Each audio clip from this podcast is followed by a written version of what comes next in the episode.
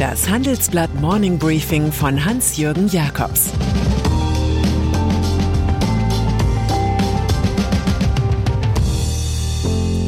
Guten Morgen allerseits. Heute ist Montag, der 16. Mai. Und das sind unsere Themen. Hendrik Wüst siegt sich zu Schwarz-Grün. Volle Breitseite gegen Kanzler Olaf Scholz. Vom Durchwursteln im Schriftstellerverein.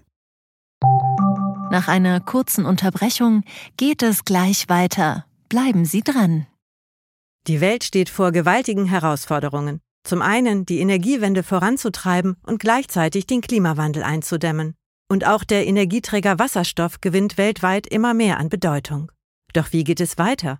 Erfahren Sie mehr auf dem Handelsblatt Wasserstoffgipfel 2024 am 12. und 13. Juni in Essen. Infos unter handelsblatt-wasserstoffgipfel.de. Mit dem Vorteilscode Wasserstoff 2024 erhalten Sie einen Rabatt von 15% auf die Tickets. Hendrik Wüst.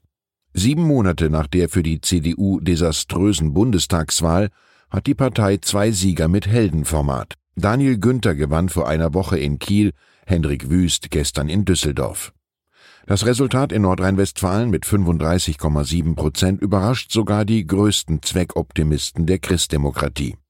Zweiter Triumphator sind die Grünen, die mit 18,2 Prozent ihren Stimmenanteil fast verdreifachten.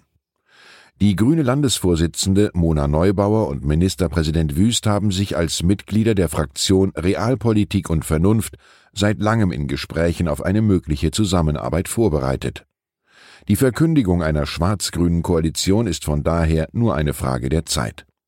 Nun geht es um den politischen Preis, also die Ministerposten. Gegen grüne Überansprüche hilft der dezente Hinweis, Wüsts Kollege Günther in Schleswig-Holstein müsse ja nicht unbedingt Jamaika inklusive der Grünen bilden, sondern könne auch mit der FDP allein weitermachen. SPD Die SPD erlebt unterdessen das Ende einer Scheinblüte. Es wird durch kommunikative Verrenkungen und Leadership-Defizite des Kanzlers Olaf Scholz beschleunigt. So wenig wie seine Präsenz im Finale des NRW-Wahlkampfs geholfen hat, so sehr hat dort die Macherpolitik von Annalena Baerbock und Robert Habeck die Grünen beflügelt. Der Scholzomatismus war Wahlgift an Rhein und Ruhr.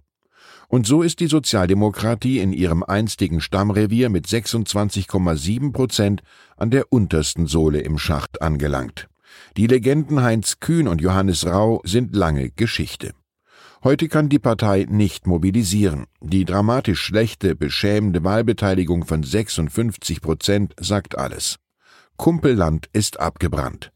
Über die krachende Niederlage redet sich SPD-Generalsekretär Kevin Kühnert mit dem Sätzchen Schwarz-Gelb ist abgewählt hinweg.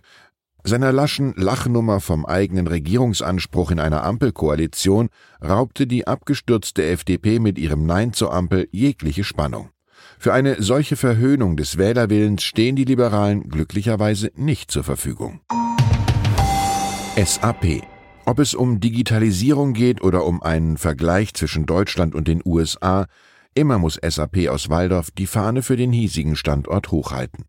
Doch der Software-Spezialist ist auch schon 50 Jahre alt. Das will der Konzern zwar auf der Hauptversammlung am Mittwoch mit 50 Cent Sonderdividende versüßen, doch leider gibt es keine 50 Gründe in die Aktie zu investieren, im Gegenteil. Ein paar Gründe, SAP-Papiere zu meiden, listen wir in unserer Titelstory auf.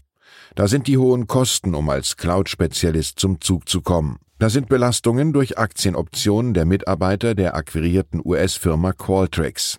Und da ist das hohe Alter von Aufsichtsratschef Hasso Plattner, 78, der sich erneut zur Wahl stellt. Es wird Zeit, den Staffelstab zu übergeben, mahnt Ingo Speich, Manager beim Sparkassenfonds. Es gebe eine zu große Machtkonzentration bei Plattner. Wie schrieb schon der Ire Jonathan Swift, jeder möchte lange leben, aber keiner will alt werden. NATO auch die Wüstendrohungen von Präsident Wladimir Putin haben nichts genutzt.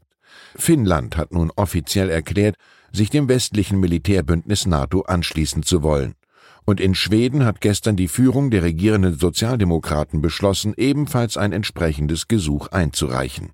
Es wird in Kürze offiziell von Ministerpräsidentin Magdalena Andersson auf den Weg gebracht. Schweden und Finnland hatten jahrzehntelang strikte Neutralität gewahrt. Doch der russische Angriffskrieg hat die Stimmung in der Bevölkerung zugunsten der NATO kippen lassen.